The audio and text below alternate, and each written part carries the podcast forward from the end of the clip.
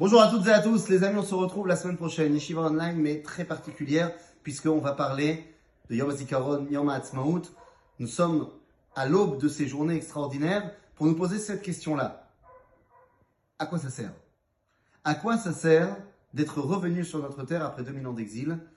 Quel est le projet divin derrière tout ça que nous, nous essayons de mettre en place? Les amis, semaine prochaine.